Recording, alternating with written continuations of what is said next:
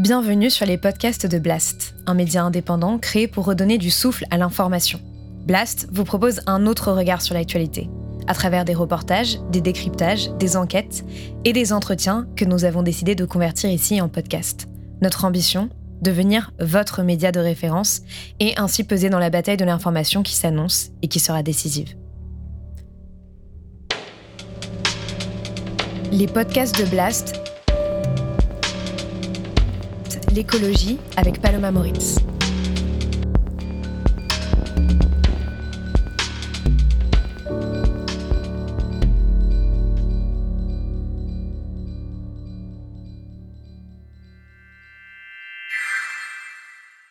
Bienvenue à toutes et à tous dans cet entretien de la rubrique écologie de Blast. Aujourd'hui, je suis avec l'entrepreneuse engagée Eva Sadoun. Eva, Bonjour. Bonjour Paloma. Je fais une petite précision avant de commencer. On se connaît, j'aime pas faire semblant, donc je te propose qu'on se tutoie pendant cet entretien, si ça te convient. Mhm.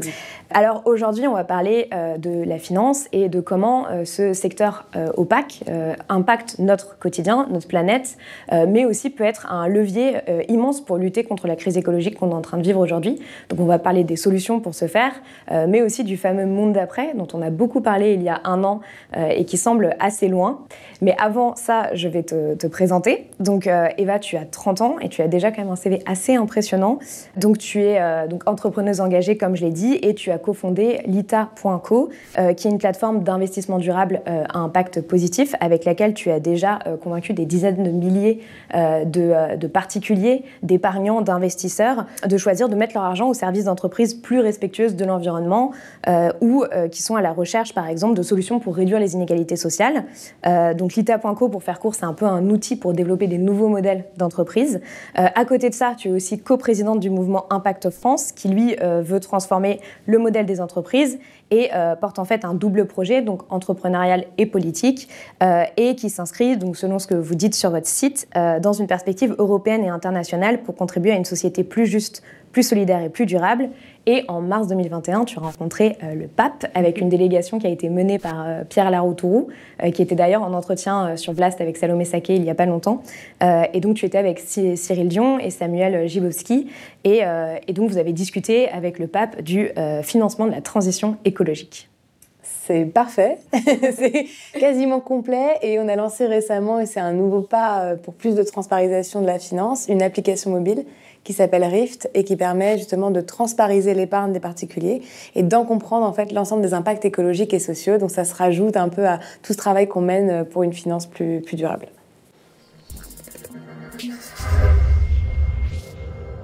Ma première question, et elle peut paraître euh, un peu éloignée, mais c'est une question que j'aime bien euh, poser en entretien. Est-ce que tu t'imaginais euh, faire tout ça enfant? Est-ce que ton rêve d'enfant, c'était de redresser la finance? Non, certainement pas. quand j'étais plus jeune, effectivement, j'étais un peu tributaire, hein, comme tout le monde, hein, du monde dans lequel on vivait. Et j'essayais de comprendre les leviers très tôt. Donc au début, je cherchais une réponse un peu spirituelle quand j'étais très jeune. Puis ensuite, j'ai cherché une, réponse un peu militante. Donc je me suis engagée euh, assez tôt au collège, lycée, dans des mouvements militants, des, mouvements sociaux. Et puis au final, en fait, en, grandissant, j'arrivais pas à trouver les, les vraies réponses et les vraies clés en fait de compréhension du monde dans lequel on vivait. Et l'économie, elle s'est un peu présentée à moi comme étant un lieu en fait qui permettait de comprendre réellement euh, le monde dans lequel on vivait. Et ça a été vraiment aussi sanctuarisé par le moment de la crise financière en 2008, qui est l'année de mon bac et où j'ai commencé à réfléchir à ce que j'allais faire après. Euh, à la base, j'avais plutôt des envies artistiques et finalement, j'ai réalisé pendant cette crise que si on voulait vraiment changer les choses, il fallait comprendre le cœur du système. Et si une petite crise aux États-Unis en fait crée un cataclysme mmh. économique mondial, c'était peut-être là le cœur du système et c'est pour ça que j'ai voulu euh, m'y intéresser. Donc c'est la crise des subprimes, euh, l'origine de ton engagement euh, euh, pour faire bouger les choses dans le monde de la finance. c'est bizarre, mais ça l'est parce que j'ai trouvé en fait l'effet systémique assez intéressant et vu que je me suis toujours intéressée en fait au, à une forme de métaphysique et j'ai trouvé que la finance finalement avec cet effet systémique, il fallait déjà comprendre comment ça fonctionnait. C'est pour ça que j'ai voulu m'y intéresser, mais au début d'un point de vue plus recherche. C'est pour ça que j'ai fait une prépa normale et que j'ai voulu plutôt faire des études en, économie, macroéconomie, etc., pour comprendre les impacts. Et au final, j'ai réalisé que c'était une toile d'araignée tellement énorme que c'était compliqué en fait de lutter contre le système financier en tant que tel. Et peut-être en revenant à la source, en la mmh. source de l'entrepreneuriat, on pouvait réussir à déconnecter l'économie justement de ce monde financier euh, énorme. Du coup, il y a pas mal d'articles qui te présentent comme celle qui veut révolutionner le monde de la finance, rien que ça. pourquoi pourquoi est-ce qu'il faut le faire aujourd'hui et en quoi ça, ça consiste exactement pour toi, révolutionner le monde de la finance? Bah, le monde de la finance, en fait, il est peu perceptible parce qu'il est présent à plein de niveaux. Euh, il peut être présent au niveau des marchés financiers, qui sont souvent un peu le référent de ce que c'est la finance, un truc super spéculatif, volatile, opaque, que peu de gens comprennent. Euh, mais il est aussi individuel en tant que citoyen. Euh, son épargne, ça touche quand même à la moitié de, son patrimoine.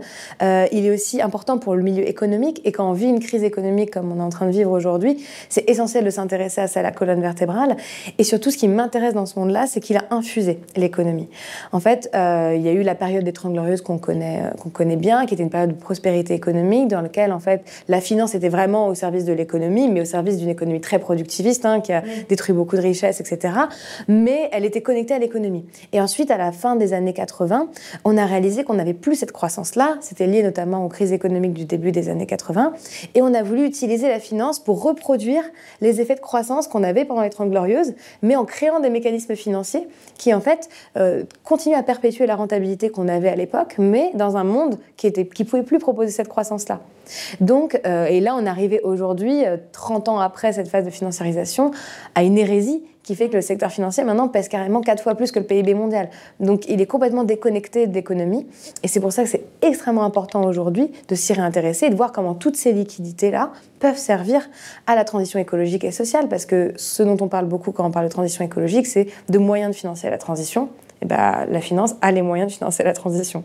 On parle beaucoup justement aujourd'hui de la financiarisation du monde, de la société. Euh, du coup, en réponse à ça, tu as décidé de créer euh, lita.co. Euh, comment est-ce que vous incarnez cette nouvelle économie, cette nouvelle vision de la finance que tu veux voir émerger? Il me semble qu'à l'origine, l'objectif c'était de créer une banque carrément. Est-ce que tu peux nous en dire un peu plus? Ouais, bah à la base, on avait envie de carrément créer notre banque. Moi, je sortais à l'époque de chez BNP où j'avais travaillé dans l'analyse extra-financière de, toutes les, de tous les financements BNP hors zone euro. Donc on analysait par exemple un projet nucléaire ou un projet d'huile de palme ou un projet d'armement et on essayait de pousser au désinvestissement de la banque ou à l'amélioration de ces projets-là. Euh, et on se rendait compte en fait quand on est dans une banque que beaucoup de clients sortaient de la banque parce que justement ils n'étaient plus en adéquation avec euh, les projets qui étaient financés par la banque. Il y avait une grosse campagne euh, BNP is a nuclear bank à une époque et ça avait fait sortir beaucoup de clients de la banque. Donc on s'est rendu compte que le client, l'individu, en fait, il avait une possibilité d'avoir un impact énorme euh, sur euh, finalement une institution financière.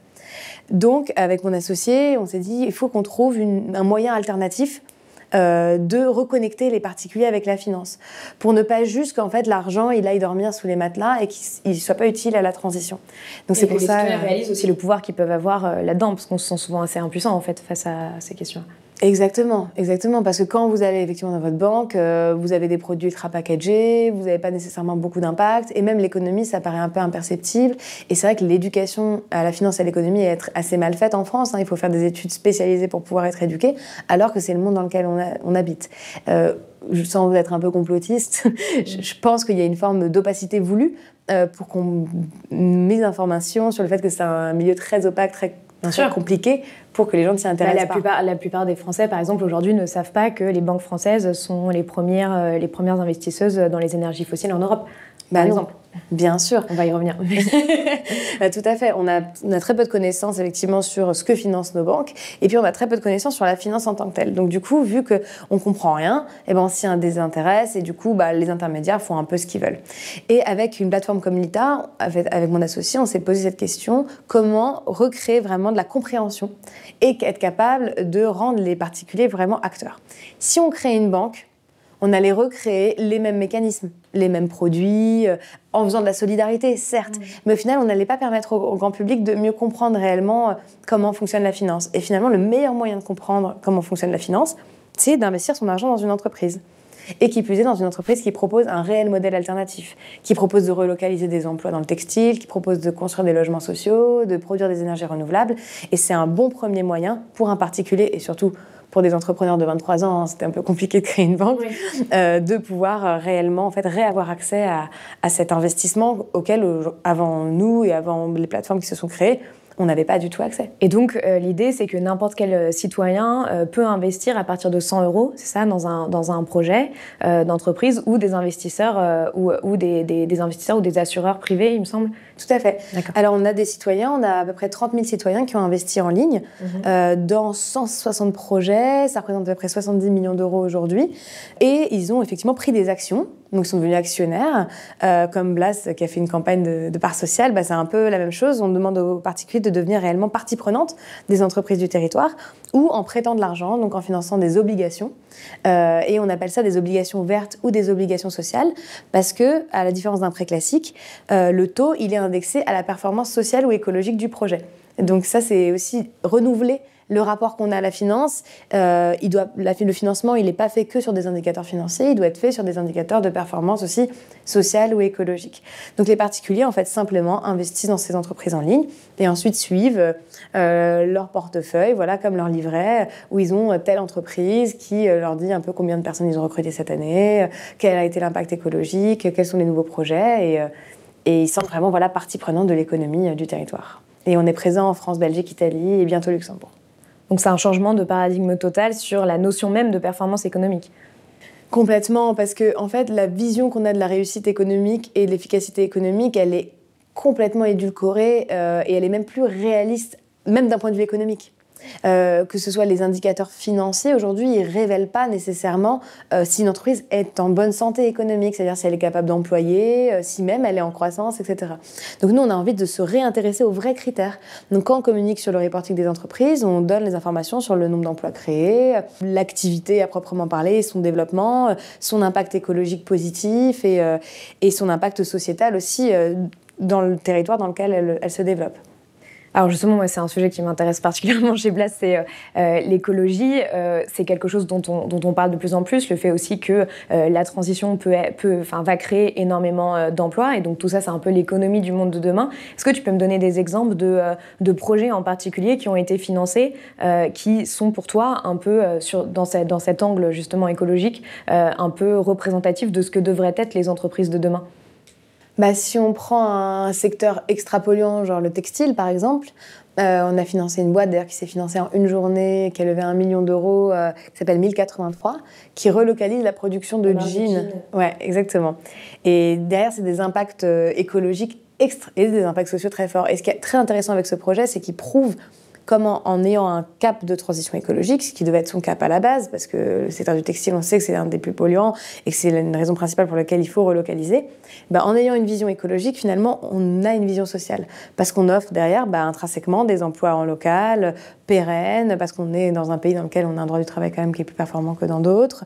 Et euh, on a vraiment un vrai projet qui propose une solution de résilience et qui a été notamment, pendant la période du Covid, les premiers à produire des masques parce qu'ils n'avaient pas des chaînes de valeur complètement déconstruites est-ce que tu peux me dire quel est, euh, tu, l'as déjà un peu dit, mais un peu plus concrètement, quel est l'impact que vous avez eu jusqu'à présent avec l'ITA Parce que c'est vrai que quand on, écoute comme ça, on se dit bon, 30 euh, 000 personnes, c'est pas encore, euh, enfin, c'est, pas encore énorme, c'est pas encore assez pour renverser la vapeur, on va dire en quelque sorte. Donc, quel, quel, l'impact que vous avez eu concrètement et peut-être aussi les impacts par effet de, de, rebond ou de.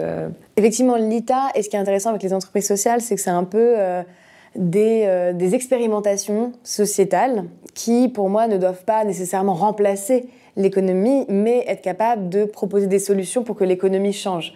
Donc c'est ce qu'on a essayé vraiment d'être avec l'ITA, c'est un laboratoire. Et euh, donc avec l'ITA, effectivement c'est 70 millions, 30 euh, 000 personnes, etc., 4 pays. Euh, mais ça nous a permis de développer notamment des partenariats avec des banques pour les aider à reconstruire des circuits courts. Donc par exemple, on a travaillé avec beaucoup d'agences bancaires pour qu'elles se reconnectent avec les entreprises du territoire. On a intégré ce qu'on appelle des KYC, ça veut dire des critères socio-écologiques dans les algorithmes de beaucoup de banques pour que la sélection des prêteurs y soit faite aussi sur ces critères. C'était un gros travail qu'on a fait. On a formé aussi plus de 5000 banquiers privés de banques pour qu'ils apprennent à mieux conseiller aussi euh, les clients quand ils viennent les voir, qu'ils soient capables de donner l'impact écologique et social euh, de l'épargne. Et c'est pourquoi en fait on a monté Rift, hein, d'ailleurs qui est une solution qui est en train d'avoir un impact énorme et qu'on est en train d'implanter dans toutes les banques. Rift c'est un peu le Yuka de, l'investissement, c'est ça? Exactement, c'est Yuka de l'épargne. Donc euh, vous scannez votre livret A, votre assurance vie, le plan d'épargne retraite, l'épargne salariale et on comprend les impacts écologiques et sociaux. Parce que souvent en fait quand il y a des, on en parlera après, mais des rapports qui sortent sur les banques, etc. On accuse souvent les, euh, les banquiers. Mais franchement, le banquier, le chargé de clientèle, euh, il n'est pas beaucoup aidé par sa direction. Donc notre but, c'est vraiment de l'aider, lui, à être capable de mieux évaluer l'impact vraiment des produits qu'il propose aux clients pour que demain, il puisse être, lui, bah, l'activiste en interne de la banque et proposer des produits qui sont plus alignés avec des enjeux climatiques et bouger sa direction, quoi. Mais alors, est-ce que ça, ça peut réellement avoir un impact euh, face à euh, justement la direction, enfin les directions de ces banques-là? On a dans les banques françaises, on a les plus grandes banques mondiales euh, qui elles font des choix et, et, pour le moment se moquent un peu de ce que peuvent faire le, le, banquier de quartier ou même les clients qui demandent à pouvoir avoir des épargnes plus plus responsables ou plus durables. Bah, ce, qui ce qui permet de changer une banque, c'est deux choses, c'est la régulation et l'épargnant. Très honnêtement, je l'ai vu euh, dans ces dernières années, euh, c'est vraiment ça qui a permis de faire changer la banque. Donc la régulation, nous on essaye d'y travailler beaucoup parce qu'on a aussi une, petite agence de lobbying en interne chez l'ITA pour travailler sur des euh, nouvelles normes écologiques pour le secteur financier en France et en Europe pour que bah, demain on puisse pas être autorisé en fait hein, à, à, polluer autant, à faire tant de transactions financières euh, qui font que l'argent n'est plus connecté au financement de l'économie, à faire que effectivement on ait une taxonomie, ça veut dire des textes qui euh, euh, qui identifient ce qu'est un secteur vert et ce qui ne l'est pas pour la finance et que ce soit clair pour le consommateur, à faire que la banque centrale quand elle crée des liquidités, et eh ben ce soit des liquidités qui soient conditionnées à des objectifs écologiques, etc. Donc ça on essaie de travailler là-dessus parce qu'il faut réguler et surtout il faut être plus fort que les banques les, Américains, parce qu'aujourd'hui, en fait, ceux qui ont défini les algorithmes financiers dans le monde, c'est les Américains, c'est BlackRock. Grâce à son algorithme financier, il a révolutionné le marché financier euh, international. Et là, il est en train de se mettre, BlackRock, sur les algorithmes écologiques. Donc si c'est mm. les meilleurs algorithmes qui s'intègrent dans toutes les banques euh, françaises, européennes, etc., on va avoir des algorithmes qui occultent 90% de l'impact climatique réel, en fait, des banques. on ne va pas revenir peut-être sur la méthodologie, mais en tout cas, leur méthodologie n'est pas du tout en lien avec la vision qu'on a, nous, en Europe. Donc il faut être très fort pour pouvoir réguler au niveau européen et empêcher, en fait, au marché de pousser ces algorithmes. Et, donc euh, contrer BlackRock, quoi. ouais, ce qui est oui. détente. Mm. Petit projet. et effectivement, il faut aussi que le consommateur il bouge. Et ça, ça a un énorme impact. Enfin, très honnêtement, pour avoir été à l'intérieur de la machine bancaire, c'est limite ce qui a le plus d'impact. Parce que la régulation, entre guillemets, ça fait chier les banquiers. Alors que si c'est le client, en fait, qui se mobilise collectivement, tous ces clients qui se mobilisent collectivement, pour demander à ce que l'épargne française soit réallouée, et ben en fait, la banque aura tout intérêt à le faire parce qu'elle aura elle propose au, client les produits qu'il veut. Par contre, il faut aussi que le client particulier soit d'accord de prendre les risques de la transition écologique. L'idée, c'est que finalement, les, les, Français comprennent où est leur argent. Parce que la plupart, aujourd'hui, enfin voilà, assurance vie, euh, ça, ça paraît complètement fumeux pour les plupart des gens. Ils disent, mon argent est placé quelque part. Mais qu'est-ce qu'il fait euh, oui, bah, tout le monde s'en fout parce qu'il y a aussi tout un mécanisme effectivement de garantie qui est apporté euh, par l'État sur une partie de l'assurance vie. En gros, dans l'assurance vie, il y a 80% en moyenne qui investissent dans ce qu'on appelle des fonds euros. Donc c'est euh, en majorité du rachat de dette d'État. Et ça, c'est garanti par l'État, parce que l'État a tout intérêt qu'on rachète sa dette. Donc, du coup, les gens s'en préoccupent pas trop, ils se disent, bon, tant mieux. Moi, limite, ça me dérange pas qu'on rachète une partie de la dette de l'État et que la dette de l'État soit détenue par les Français plutôt que par des investisseurs canadiens ou chinois. Donc, moi, ça me dérange pas ça. Par contre, le problème, c'est qu'après, sur le reste, euh, on va avoir très peu de transparence. Donc, on sait que ça va financer des entreprises du CAC, euh, certains fonds, etc., mais on ne va pas du tout savoir réellement si le fonds, effectivement, il, achète vraiment des actions d'entreprise, s'il achète des, produits un peu euh, spéculatifs. Et bah, aujourd'hui, en sachant que les entreprises du CAC 40, euh, il y en a, il y en a que trois à peu près euh, qui aujourd'hui respectent la trajectoire de plus de degrés de l'accord de Paris. Exactement. Donc en fait, le problème, c'est pas qu'on investit dans les entreprises du CAC 40, c'est de qu'on se rende compte juste du pouvoir qu'on a avec notre épargne. Parce que si on agrège les produits d'épargne des individus, ça représente 80% des fonds, de, des fonds de pension. Donc ça représente la majorité, en fait, finalement, des assemblées générales euh, des boîtes du CAC 40. Donc individuellement, collectivement, on a en fait le pouvoir d'avoir une influence dans les boîtes du CAC. Moi, je suis pas du tout pour, euh, je vais être très clair, pas du tout pour sortir de euh, toutes les boîtes du CAC 40, mais d'utiliser la force de l'épargne pour justement demander en Assemblée générale que ces entreprises s'alignent avec une trajectoire à 1,5 degré. Parce que si on se retire tous, il y aura des investisseurs chinois ou américains pour prendre les parts des Français. Hein. Donc, par contre, en y allant collectivement, on est capable de changer les trajectoires. Et c'est ce qu'on a vu avec Total l'année dernière, où on a eu des investisseurs qui ont déposé une mention pour que Total aligne ses engagements avec un scénario 1,5 degré. Et il y a eu uniquement 16% des votes qui ont été pour. Par exemple, BNP a voté neutre, etc. Et si on avait eu tous les clients de BNP, peut-être qu'on aurait eu 30% ou même 40% et que la mention serait passée.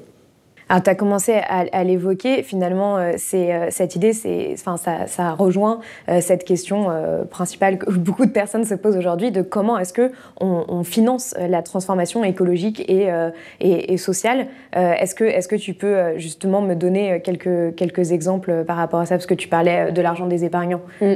Carrément. Moi, je pense que les deux choses qui fonctionnent, c'est celles qui ont réellement un impact. Donc, c'est financer directement l'économie réelle. Donc, je pense qu'il faut effectivement sortir quand même une partie de son argent euh, dans les produits euh, assurance vie ou plan d'épargne retraite et investir dans l'économie réelle. Donc, ça, c'est avec les solutions qu'on propose, mais pas que. Euh, il faut effectivement investir, je pense toujours, même si il faut que les livrets réglementés soient encore plus transparents, il faut effectivement investir dans les infrastructures publiques. Donc aujourd'hui, c'est le livret A et le livret développement durable qui permettent de le faire. Mais le problème, c'est que euh, la réglementation ne pousse pas suffisamment euh, les banquiers à euh, faire du total transition écologique, même sur le LDDS. Et la troisième chose, c'est l'engagement actionnarial. Donc, quand en fait vous allez voir une banque et vous lui demandez d'avoir un fonds responsable ou un fonds vert, euh, les deux seuls produits pour moi qui ont un impact, c'est les produits qui investissent en direct, donc ça veut dire des obligations vertes, où là vous êtes sûr que vous allez investir dans un projet de transition écologique, et c'est les projets qui en fait vont voter réellement aux assemblées générales. Donc, en fait, la banque s'engage avec l'argent que vous avez déposé euh, de vraiment euh, voter pour une mention climatique ou pour des mentions sociales. Les produits qui sont bien d'un point de vue individuel et d'un point de vue de la morale judéo-chrétienne, c'est des produits qui sont de l'exclusion. Ça veut dire, on a un produit, on veut pas qu'il y ait de fossiles, on veut pas qu'il y ait euh, d'agroalimentaire, voilà. C'est bien pour l'individu. Donc, votre, votre conscience, elle est elle est plutôt neutre. Et puis, vous pouvez défendre un modèle dans lequel on sort complètement de, des énergies fossiles, mais par contre, ça n'a pas réellement d'impact sur l'économie. Il y a des études qui ont prouvé qu'en fait, en retirant l'argent, il y en a une qui se substitue. Mais c'est en s'engageant qu'on peut vraiment changer le système. Alors, j'ai lu dans une interview justement que tu disais qu'il fallait 1100 euh, milliards d'euros pour pouvoir financer la transition écologique et sociale, euh, dont 180 euh, milliards pour la France. Et donc, finalement, quand on met ça face aux 5000 milliards d'épargne en France, ça euh, il peut y avoir quelque chose qui se passe. Bah oui, clairement. C'est vraiment sur ça qu'on milite. C'est pour que, en fait, euh, les, les, 1000 milliards dont, je parle, c'est de l'investissement dans les secteurs les plus polluants. Donc justement, c'est dans ceux qui euh, ne peuvent pas vivre aujourd'hui une transition, une transition saine, qui vont devoir perdre des emplois, etc. Donc certains secteurs comme l'aéronautique ou, ou l'automobile, qui en fait nécessairement par leur transition vont perdre des emplois. Donc et le secteur des énergies fossiles, bien sûr. Donc ces 1000 milliards, c'est de l'investissement long terme dont on a besoin et c'est l'investissement qu'on a en fait de disponible effectivement dans l'épargne européenne. Et euh, effectivement, si on, met, si on met ça au regard de la France, avec les 5000 milliards, on peut faire énormément. Alors, euh, on va parler maintenant du, euh, récent euh, rapport d'Oxfam. On reviendra aux entreprises après.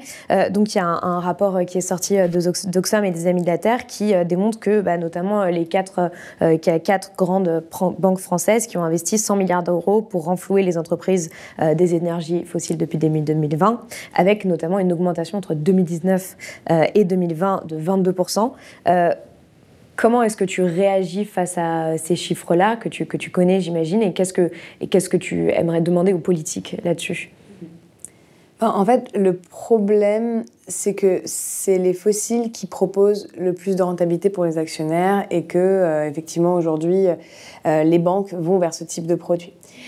Donc, et, et la question, c'est pourquoi est-ce que ce sont ces entreprises-là, alors qu'il y a les risques physiques, c'est-à-dire les risques causés le changement climatique sur l'économie sont énormes dans ces entreprises-là. On sait très bien que leur pérennité, euh, bah, elle n'est est pas très, elle est pas très longue, quoi. Très honnêtement, c'est ça quand tu vas faire du pétrole, à un moment il n'y en aura plus. Enfin, donc euh, après, ce qu'on veut, c'est qu'effectivement ils arrêtent de, de, l'extraire, mais euh, très honnêtement, les risques physiques. donc même économiquement, c'est un mauvais pari. Non, c'est un mauvais pari à, à long terme, c'est évident.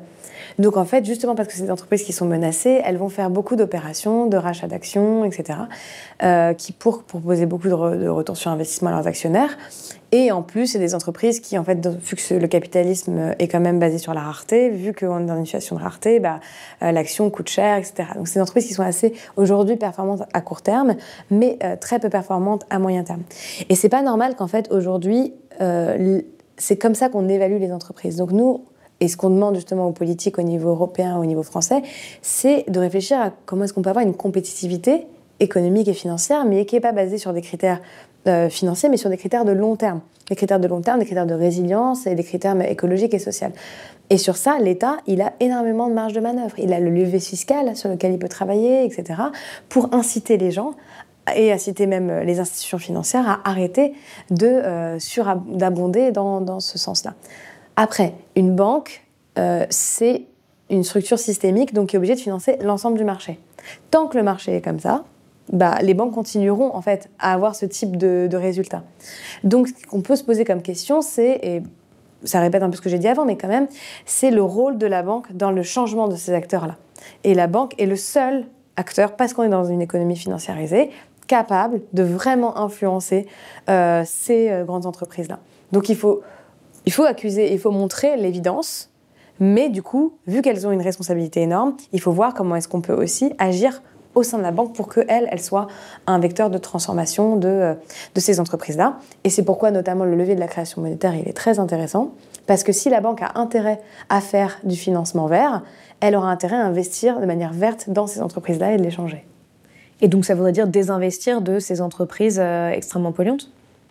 Ça voudrait dire désinvestir des secteurs polluants dans ces entreprises-là, parce que ces entreprises vont avoir euh, Enfin, le but, c'est qu'elles transforment leur modèle d'affaires. Mais quand on parle des majors pétrolières, par exemple. Oui, bah, elles peuvent se renouveler. elles peuvent investir dans l'innovation. Total, euh, bon, la transition, elle va être compliquée pour eux. Ça, c'est évident. Mm. Mais euh, donc, à un moment, il va falloir pénaliser. C'est pour ça que le droit doit aussi pénaliser. Et malheureusement, il va y avoir des emplois et des filières qui vont disparaître. Par contre, il y a quand même un besoin en énergie sur le moyen terme. Et il y a beaucoup de solutions, et là je ne suis pas une spécialiste, mais beaucoup de solutions euh, pour justement passer du pétrole à autre chose. Et il faut aussi investir pour que ces entreprises investissent dans l'innovation et soient capables de avoir des ressources qui ne sont pas des ressources pétrolières. Et donc que les banques soient moteurs aussi, enfin motrices dans cet investissement. Exactement. Je pense que le financier, malheureusement, si je dis pas ça heureusement, je me réjouis pas de ça, mais le financier, c'est quand même celui avec le client final, mais à un moment donné, le client final, il, enfin, voilà, il est obligé d'allumer sa lumière, quoi, euh, capable de vraiment agir pour transformer ces structures. Alors justement, on va redescendre à un niveau euh, un peu euh, en dessous euh, sur cette question de la régulation politique, mais là cette fois au niveau des entreprises. je sais que tu as beaucoup travaillé sur la loi climat et notamment le dépôt d'amendements pour une responsabilité climatique des, entreprises. Pour rappel, donc la Convention citoyenne, elle proposait de conditionner les aides publiques et de mettre en place des bonus pour les entreprises qui réduisent leur impact carbone. Et, et, vous, avec le mouvement Impact France, vous avez aussi proposé la création d'un index social et écologique. pourquoi est-ce que c'est un enjeu euh, primordial aujourd'hui, euh, cette responsabilisation des entreprises parce que c'est elles qui sont responsables des émissions et que c'est elles qui sont capables, encore une fois malheureusement, d'influencer le comportement individuel. Donc euh, il faut que ces entreprises soient capables de changer. Sauf que aujourd'hui, la fiscalité et la réglementation, elle, elle va plutôt dans le sens de la primovis, ce que je dis souvent, quoi, dans, la, dans le sens de plus en fait on émet, plus on délocalise, plus notre compte de résultat et on, on a plus de marge et plus on peut croître. Alors qu'il faudrait que ce soit l'inverse. Il faudrait que ça coûte moins cher, en fait. Une prime à la vertu. Une prime à la vertu, exactement. Donc tout le sens de notre plaidoyer climat, euh, sur la loi climat, c'était de développer une prime à la vertu pour aider les dirigeants. Parce que c'est clairement pas facile quand vous avez toujours fonctionné d'une manière de faire votre transition. Sauf que là, on a aussi aujourd'hui une vision hyper caricaturale euh, des agents économiques qui, soi-disant, s'opposeraient aux motions climatiques. Ils s'opposent aux pénalités, Effectivement, parce que c'est compliqué pour un aujourd'hui, en plus en période de crise, pour un dirigeant économique, se dire je vais encore avoir des pénalités. Mais le sujet, c'est de savoir comment est-ce qu'on les incite réellement. On l'a fait à une période sur l'innovation, on a été capable de créer une fiscalité, des modes de financement avantageux, etc. Au niveau européen, au niveau français, pour déployer des solutions innovantes. Il faut qu'on fasse pareil sur l'écologie. Donc il faut qu'effectivement il y ait une éco-conditionnalité sur les aides publiques, sur tous les leviers que l'État a, donc son financement avec la BPI, son financement avec le PIA. Oui, qu'à chaque fois ces investissements soient conditionnés en disant aux entreprises qui vont en bénéficier, ou des prêts d'ailleurs, vous, vous, devez atteindre un certain nombre de certaines performances sur l'impact écologique que vous allez avoir et l'impact social. Exactement. Et que ça, ce soit fait aussi au niveau européen. Parce qu'en tant qu'entreprise, parce que souvent quand on dit ça au MEDEF, ils rétorquent oui, mais on va leur rajouter des, des, des, enfin, des conditions, etc. C'est pas le moment. Sauf qu'en en fait, en tant qu'entreprise, en phase de bah, crise. Bah, Geoffroy Roux de Bézieux qui, euh, qui a dit euh, ce matin que justement, il ne fallait surtout pas toucher à la réglementation, que c'était la meilleure chose que l'État pouvait faire. Euh, oui. Mais voilà, mais alors qu'en tant qu'entreprise en période de crise, on est on est encore plus sujet à la réglementation financière. Euh, parce que justement, l'Europe et la France ont peur, donc on nous fixe des ratios parfois complètement absurdes. Euh, bon, je ne vais pas rentrer dans le truc, mais en gros, on est contraint aujourd'hui par la réglementation financière qui n'est pas nécessairement pour nous un bon levier d'efficacité économique. Donc le fait d'être contraint par des arguments écologiques, c'est essentiel, c'est majeur, mais surtout, ça peut être extrêmement incitant. Et euh, on peut avoir aussi une politique fiscale. Le levier fiscal est limite plus intéressant que le levier financier, parce que en période de crise, l'entreprise a besoin d'argent et de l'investir un peu comme elle veut. Par contre, sur le levier fiscal, on peut faire beaucoup de choses. Par exemple, si on dit que les impôts de production, ça veut dire quand une entreprise elle produit euh, un t-shirt, par exemple, pour le truc le plus basique, mais n'importe quoi, euh, et ben l'impôt qu'elle paie au moment où elle produit, parce qu'elle paie. la France, c'est le pays européen dans lequel on paie le plus d'impôts à la production. On est genre fois 3 par rapport à l'Allemagne, etc. Donc, du coup, on pourrait juste baisser ces impôts-là quand une entreprise elle a une production qui est écologique. Et ça, ça crée un vrai incitant parce que ça donne envie en fait aux dirigeants d'être plus vertueux d'un point de vue écologique. Et ça, ça peut marcher à plein de niveaux. Ça peut marcher sur les cotisations sociales, ça peut marcher sur l'impôt sur les bénéfices. Enfin, on peut vraiment faire des bonus-malus un peu sur toute la fiscalité. Et ça, ça va inciter le dirigeant à faire sa transition positivement en fait. Il va voir ça comme une opportunité. Alors justement, c'est, la plupart de ces amendements n'ont pas été retenus dans la, dans la loi climat. Euh, est-ce que vous avez eu quand même des petites victoires? Et quelles sont les, les prochaines étapes justement sur ce travail de plaidoyer auprès des pouvoirs publics? Alors la victoire qu'on a, c'est déjà que euh, tous les groupes parlementaires ont déposé nos amendements. Ce soit, déjà, je trouve que c'est une victoire. Que ce soit l'index social écologique, que ce soit l'éco-conditionnalité, la fiscalité, etc. Vraiment tous, quoi, de droite-gauche, quoi. Euh, et du coup, on se dit que du coup, il y a, y a une, vraiment une adhésion, euh, au moins, en fait, du monde politique, en fait, à, à ces nouveaux critères. Donc ça, c'est pas mal. Les victoires concrètes qu'on ait eues, c'est on a une victoire sur la commande publique, euh, donc les critères effectivement environnementaux ont été intégrés à la commande publique. Par contre, il y a un alinéa, un alinéa, un alinéa en dessous, où en fait les critères économiques restent quand même les, des prioritaires. Mm. Ils ne sont pas non plus au niveau des critères écologiques. Donc nécessairement, vu qu'il y a Primovis, on a peur que ça incite pas. Après, du coup, c'est pour ça que le travail, il est national, mais surtout régional et surtout au niveau des métropoles. Et là, on est en train de négocier avec plein de métropoles pour que les critères écologiques soient des critères prioritaires. On a aussi négocié que 5% de tous les marchés publics aillent vers des entreprises solidaires d'utilité sociale. Donc ça, c'est aussi plutôt euh, positif. Et on a eu un amendement sur le greenwashing aussi qui est passé, et ça c'est vraiment pas mal, parce que euh, finalement, le marketing c'est quand même l'outil le plus puissant euh, de transition d'une entreprise, et si elle n'est pas autorisée à faire du marketing vert, si elle ne respecte pas les bons critères, ça peut l'inciter à faire sa transition. Donc on pense que ça peut avoir un impact. Du coup, l'amendement qu'on a fait passer, c'est qu'il euh, y ait une, instance qui régule le greenwashing, ce qui est, ce qui est déjà nouveau, mhm. et que s'il y a preuve de greenwashing, donc ça veut dire j'ai un packaging vert sur un smartphone, voilà, 80% du coup du budget de la publicité serait en, en pénalité.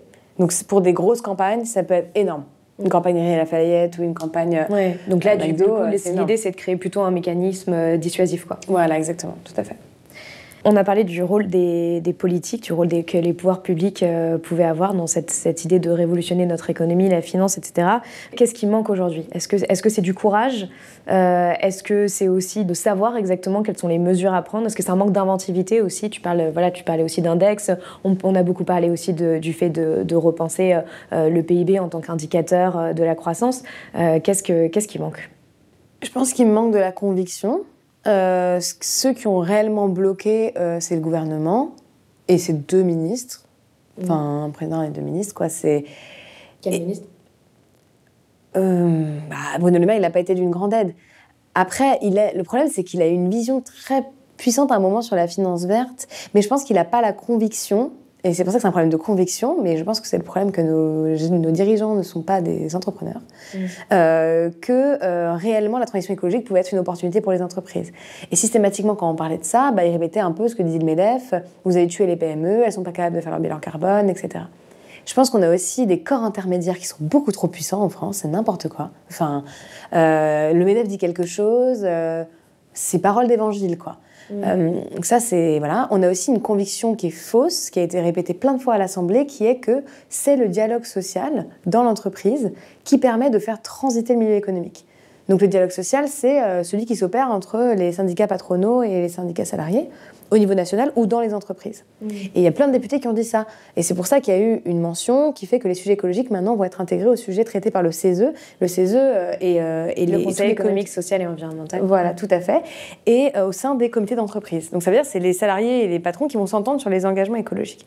Sauf qu'en fait, c'est une méconnaissance totale de la progression sociale dans le milieu économique, parce que tout les, les, les, avancées qu'on a eues d'un point de vue social dans le milieu économique, ils sont toujours venus du politique. Ils sont jamais venus du dialogue social.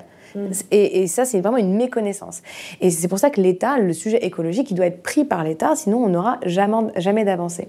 Et aussi, il y a une croyance libérale, qui est une croyance, euh, on peut rien y faire, vu que c'est une, une idéologie, selon laquelle, en fait, si les citoyens veulent ça, on va aller vers la transition écologique et quand vous écoutez les discours des, différents vice-présidents, etc., du MEDEF, ils vous disent ça. Toutes les entreprises, elles ont une stratégie écologique parce que les citoyens veulent ça, etc. Mmh. Mais euh, finalement, on se rend compte que c'est bah, pas vrai, quoi. Les entreprises n'arrivent pas à faire leur transition. Et les dirigeants... Ou c'est un changement de façade. Euh, Exactement. dans la communication. Exactement. Mais euh, ils sont pas suffisamment outillés. Et je pense qu'avec juste un tout petit peu plus de conviction, on pourrait aller vers, euh, vers ça. Et il y a encore aussi un souci qui est euh, une vision liée à la compétitivité, à la libre concurrence. Et on n'a pas envie d'abandonner ce dogme-là. Et il va, il va falloir l'abandonner rapidement si on veut vraiment avoir un projet économique qui est, qui est, qui est durable en Europe. Et ça, c'est un problème qu'on a au niveau des traités européens, en fait, qui privilégient le droit à la concurrence à justement euh, le fait d'investir et privilégier certains secteurs. Il y a peut-être une chose qui n'est est pas prise en considération, c'est que si on n'agit pas aujourd'hui face à l'urgence écologique, euh, potentiellement euh, notre économie dans 30 ans, enfin, elle, s'effondre aussi pour plein d'autres raisons. c'est qu'il y a, il y a aussi cette, idée que le, le principe de précaution, que ce soit même d'ailleurs sur la question de la crise sanitaire ou sur d'autres choses, d'investir maintenant coûterait beaucoup moins cher que d'investir dans, dans 10 ans. Mais exactement, en fait, c'est là que notre plaidoyer est devenu audible. Hein. C'est pour ça que d'ailleurs on convainc maintenant les députés, etc., qu'il y a encore des gens qui sont un petit peu... Euh, voilà, mais c'est qu'aujourd'hui, on n'a pas le choix pour la résilience, effectivement, de nos économies. Euh, et, on, et même le discours, en fait, de réussite économique, il est complètement paradoxal par rapport à ce que ça amène en termes de richesse de nation.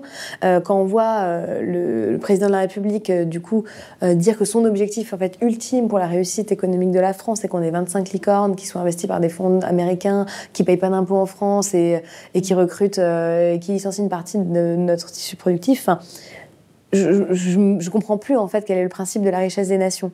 Et, c'est pour ça qu'il faut vraiment rapidement Surtout si elle est totalement déconnectée des citoyens. Quoi. Bah, elle est complètement déconnectée des citoyens et même de la réussite économique de la France. Mmh. Euh, et c'est pas le PIB qui nous a aidés pendant le Covid en fait. C'était notre capacité à produire, c'était euh, notre capacité à innover.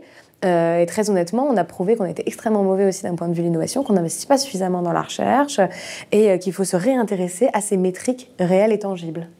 Alors justement, euh, pour, pour terminer euh, euh, cette, ce, ce bout-là, euh, j'aimerais qu'on parle de, euh, des citoyens, des citoyennes, on a parlé du niveau politique. Qu'est-ce que quelqu'un qui nous regarde là, qui nous écoute, peut faire très concrètement pour révolutionner le monde de la finance à son échelle? Bah, Il peut déjà déjà prendre conscience, parce que c'est vrai que c'est un milieu assez compliqué et dont on a un peu peur, et il faut effectivement prendre conscience de ses impacts. Donc là, effectivement, d'être capable d'analyser son épargne, de, de se pencher dessus, hein, de regarder son livret, son assurance vie, de voir ce qu'on finance l'impact écologique que ça, etc. Après, quand on a pris conscience, c'est d'aller voir vraiment son banquier pour lui poser les questions, euh, faire des demandes, parce qu'on peut faire des recours hein, en tant que particulier en envoyant je refuse que mon épargne finance ça, je veux que mon épargne soit alignée avec une trajectoire 1,5 degré, je veux que voilà. Et en faisant ces demandes-là, le banquier a tant de temps pour vous répondre et euh, vous proposer une nouvelle réallocation. Donc ça, on peut le faire d'un point de vue individuel. Euh, on peut effectivement décider d'investir soi-même dans l'économie réelle. Et on peut aussi euh, agir collectivement pour ça. Donc se mobiliser, en fait, être capable de se mobiliser collectivement avec d'autres.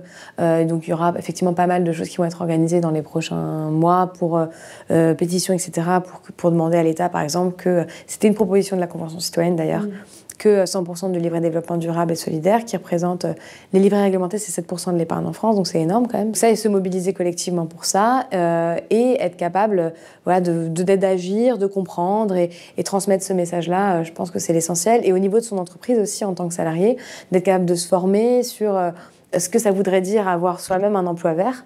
Et ça, je pense mm. que c'est intéressant de se demander, nous, en tant qu'individu, à quel degré, en fait, dans mon entreprise, je, pollue en, fait, en, tant que maillon. Je suis pas un maillon de la chaîne, quoi. Vraiment re-responsabiliser et réincarner un petit peu son travail pour, pour réfléchir à, effectivement, si tant est qu'effectivement mon métier pollue, bah, ou agir auprès de son CE, parce que, effectivement, depuis la loi climat maintenant, le, sujet écologique, il peut être porté par les salariés d'entreprise. Euh, donc, effectivement, agir au sein de son CE pour euh, réfléchir à la transition de son propre métier, euh, ou soi-même, effectivement, essayer d'être créatif au sein, de, son entreprise ou en tant que dirigeant. Je mettrai euh, tous les liens de toute façon pour aller plus loin euh, avec cet entretien et pour euh, agir à son échelle. du coup, pour reprendre un petit peu de, hauteur pour finir cet entretien, moi j'aimerais te, demander en fait quel est, ton objectif à long terme et si vraiment une, une finance vertueuse c'est possible parce que ça paraît quand même un peu une oxymore aujourd'hui. Oui, moi je pense qu'une finance vertueuse c'est possible, qu'il va falloir se passer de beaucoup de mécanismes. donc il y a une partie de la finance qui doit disparaître. Mais par contre, effectivement, vu les enjeux énormes de transition qu'on a, la finance, elle doit être mise au service de ces enjeux de transition. Donc, euh, moi, mon rêve, c'est que euh, tous les mécanismes financiers soient conditionnés à ces objectifs-là. C'est que les indicateurs changent, euh, c'est qu'on évalue la finance sur l'emploi qu'elle crée, sur l'impact écologique qu'elle a, sur la capacité d'innovation qu'elle a permis d'infuser dans une entreprise. Parce qu'il y a encore plein de clichés selon lesquels la bourse, par exemple, c'est l'innovation. Euh, une entreprise perd 40% de ses capacités d'innovation quand elle rentre en bourse. Donc en fait, la financiarisation, elle a jamais aidé, même à l'innovation. Donc, et il y a notamment un bouquin qui est hyper intéressant qui s'appelle The Valley, qui montre que euh, les, ceux qui ont, qui ont, créé les GAFA ou les entreprises dans la Silicon Valley, en fait, ils se sont fait voler leur rêve, euh, leur rêve de développement par la finance. C'est quand la finance est arrivée qu'on a eu tous les, euh, tous les impacts négatifs de ces, de ces structures-là. Donc, effectivement, c'est remettre une, une finance à sa place, une finance qui doit exister demain, et une finance qui est uniquement liée aux impacts écologiques et aux impacts sur l'emploi qu'elle peut avoir et qui, pour une fois, vu qu'on peut créer des liquidités comme ça, et eh ben, tant qu'à faire, autant faire que ça puisse sauver le monde. Genre, ce serait pas mal. Vu qu'on a un discours idéologique d'un côté, parce que je considère que le discours néolibéral, c'est un discours idéologique, bah, qu'on puisse en porter un de l'autre euh, pour effacer cette idéologie-là euh, qui, qui nous amène nulle part. Alors dernière question, euh, justement, donc on a, on a parlé de tout ton engagement, de tout ce que tu fais euh, et, du, et du monde d'après qui, ne, qui, n'arrivait pas. Euh, donc j'aimerais te demander quel est, quel est toi ton, ton monde d'après, ton, ton, enfin, ton scénario idéal. si toutes les planètes s'alignaient, ça se passerait comment? Je pense que l'économie, c'est un lieu... Enfin, c'est un lieu de liberté, c'est un lieu d'émancipation. quand on nous dit que c'est un truc qui est gravé dans le marbre, un système qu'on peut pas bouger, moi je, je comprends pas, c'est pas vrai. on a bougé, on a changé de système radicalement tous les 40 ans euh, depuis 200 ans. Il serait temps que l'économie prenne moins de place et la finance prenne moins de place, mais en tout cas la période que là on peut vivre, c'est pas celle-ci parce qu'elle a une place énorme. Par contre, c'est la remettre au service de la paix, de la prospérité, du développement humain. Je pense que c'est quand même une clé euh, de paix. Euh, c'est pas pour rien que voilà, on se tape dessus différemment, mais quand il y a une situation économique, un contrat économique qui est sain et stable, entre euh, deux êtres, deux organismes, etc., d'un coup, il y a une paix sociale qui s'instaure. Donc je pense que l'économie, avec un bon contrat social et écologique, est capable de remettre de la paix. On a la capacité d'opérer une trajectoire et une, transformation de la trajectoire. L'économie est capable de le faire. Donc euh, là, le monde de, demain, pas le monde d'après à proprement parler, mais en tout cas le monde de demain que j'aimerais qu'on opère, c'est de réutiliser ces mécanismes et de les retourner, de tout réinverser, quoi, de changer notre notre, euh, notre regard, euh, de avoir un regard réel sur ce qui se passe et pas un regard qui est complètement euh, obscurci par je ne sais quoi. Enfin, mais, mais, donc, les étapes concrètes qui mèneraient à ça, ce serait quoi? C'est si, si on se dit, par exemple, du côté des, des, des citoyens, du côté des, des, politiques, etc. Pour moi, le levier, il est pas citoyen, il est institutionnel. Hein, parce que l'impact qu'on a en tant que citoyen, il est quand même assez minime. Et malheureusement, on consomme ce qu'on qu'on peut consommer et on vit dans le monde dans lequel on vit. Donc, euh, donc il faut qu'au niveau politique, on transforme notre socle. notre socle économique. Euh, il faut que les traités, euh, que ce soit européens, que ce soit les institutions internationales comme le G7 ou que ce soit euh, en France au niveau constitutionnel, en fait, on ne puisse plus, on ne puisse plus en fait vivre dans le mensonge que l'économie et la finance étaient neutres, mais qu'on soit obligé de répondre de nos actions quand en tant qu'agent économique. Donc, effectivement, toutes nos politiques publiques économique soit dirigée vers euh, la transition écologique et euh, l'impact social et le bien-être de la population et des indicateurs sains comme des indicateurs liés à la santé euh, ou liés au bien-être de l'environnement. Donc inverser tout ça, rien qu'en inversant tout ça, bah, au niveau des traités, ça va avoir une propagation énorme et ça va faire que euh, une banque centrale elle crée d'argent pour la transition écologique, qu'un investisseur il investit que dans la transition, euh, qu'une entreprise en fait, euh, eh ben, elle soit obligée de, de faire de, de, de, créer des impacts écologiques et sociaux positifs. Et comme ça on, on aura même, je pense, une paix sociale plus forte, parce que je pense quand même que énormément des crises sociales qu'on vit, euh, finalement, elles sont beaucoup d'origine économique, et que la colonisation, en fait, elle est économique, euh, et qu'on a remplacé la colonisation par une colonisation financière et économique, et que en, repartageant les richesses et en recréant un contrat social économique sain, on peut arriver même à une paix sociale, au-delà même d'une paix euh, écologique. Tu es optimiste sur les réalisations de ce scénario? J'ai peur qu'il se réalise trop tard. En fait, je, pense qu'on va aller vers là hein, nécessairement parce que dans tous les cas, les risques physiques, euh, ils sont en train de présenter à nous. Donc, euh, les entreprises auront tout intérêt à changer de trajectoire. Mais j'ai peur qu'on le fasse beaucoup trop tard. Les effets ne soient pas ceux qui soient escomptés. Et que du coup, bah, les gens qui, qui, tiennent la richesse, euh, bah, du coup, la conservent et, et qu'on crée encore plus d'inégalités dans la société, etc. Donc, ça, j'ai peur de ce scénario-là. Moi, je suis optimiste quand même parce que on a vu que les gens étaient capables, de, étaient capables de comprendre ça, et notamment pendant le Covid, ils ont été capables de comprendre ces enjeux-là. Et je pense que c'est par la compréhension et la transparence et l'éducation qu'on arrive à faire une transition. Donc, euh, bah, on verra ce qui se passe en 2022 aussi. On verra ce qui se passe euh, lors de la présidence française à l'Europe.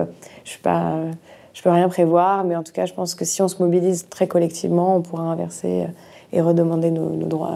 Ouais, pour pousser les pouvoirs publics à agir. Ouais. Bah, merci beaucoup. Euh, je vais te poser une toute dernière euh, question avant de, conclure, euh, que j'aime bien poser à la fin des entretiens. Mm. c'est voilà, si tu as une œuvre, donc un podcast, un livre, un film qui t'a particulièrement inspiré, où tu te dis voilà, si tout le monde l'avait lu, vu, entendu, mm. le monde irait mieux. qu'est-ce que qu'est-ce que tu aurais à, à conseiller? Alors, je veux, en fait, j'ai pas envie de mal dire les noms. Euh, de, des deux autrices. Mais vu que c'est un sujet dans, lequel on a, duquel on n'a pas parlé et qui est pour moi hyper important, qui est le sujet de la propriété, mhm. euh, moi je conseille vraiment Le genre du capital. C'est un bouquin dans lequel on prend conscience en fait du fait que en fait, si on n'agit pas sur la propriété privée en tant que telle, euh, on ne pourra pas en fait inverser la tendance. Parce qu'aujourd'hui, la propriété du capital économique est hérédité de génération en génération par des générations d'hommes. Même dans les familles riches, en fait, c'est finalement l'homme qui euh, récupère le capital productif. La femme récupère le capital financier ou les vieilles baraques, quoi. Euh, et ça fait qu'on a une un seul public et euh, le, un, lieu de pouvoir économique qui sont en fait occupés que par les mêmes personnes, mmh. avec les mêmes formations, euh, des mêmes réseaux, etc. Donc qui ont des œillères complètement. Et je pense que c'est en partageant aussi le pouvoir économique qu'on arrive à prendre d'autres décisions. Parce que c'est vrai qu'on a beaucoup parlé des, des solutions euh, institutionnelles, etc. Mais finalement, une transformation du leadership économique peut aussi radicalement changer la donne. Moi, j'y crois beaucoup. je pense que si on change les profils à la tête des lieux de pouvoir économique, on est capable de transformer le leadership économique et peut-être d'arriver demain à une transition aussi radicale que celle dont on a parlé aujourd'hui. Donc, et en s'intéressant à, ce livre et au genre du capital et à la manière dont le capital du coup se transmet, et en prenant conscience de ça, on peut euh, avoir moins d'idées reçues sur la question de la propriété et être capable d'agir au niveau de cette propriété-là. Donc, euh, en fait, on se rend compte que, et dans ce livre-là, avec tous les calculs qui ont été faits, que la femme, en fait, concrètement, elle est rémunérée pour un tiers de son temps de travail, alors que l'homme, il est rémunéré pour plus de deux tiers de son temps de travail, euh, et qu'elle est héréditaire de moins de 10% du capital économique, et que, et que du coup, il y a au-delà du fait d'avoir des places dans certains lieux, il faut qu'on se réapproprie les lieux et il faut qu'on repartage le capital. Enfin, moi, personnellement, si j'étais à la tête de, ces décisions-là, je pouvais prendre une baguette magique. Je, diviserais complètement le capital détenu par les entreprises et le capital immobilier. Je le répartirais dans la population de manière juste. Et je pense que rien qu'avec ça, euh, on, peut, on peut assister à une transition. Ben, merci beaucoup Eva pour cet entretien. Euh, je, ben, on vous retrouve très bientôt sur Blast pour un autre entretien de la rubrique écologie. À très vite. Si vous avez aimé ce podcast, s'il vous a été utile, n'oubliez pas de nous mettre des étoiles ou de le partager autour de vous sur vos réseaux sociaux. Blast est un média indépendant, et si tous nos contenus sont en accès libre, c'est grâce au soutien financier de nos blasters et abonnés. Pour nous soutenir, faites un nom unique ou mensuel et rendez-vous sur blast-info.fr. Blast, c'est aussi une web télé disponible sur YouTube et Peertube et présente sur tous les réseaux sociaux. Alors suivez-nous et pour ne rien rater de nos contenus, abonnez-vous sur notre chaîne YouTube.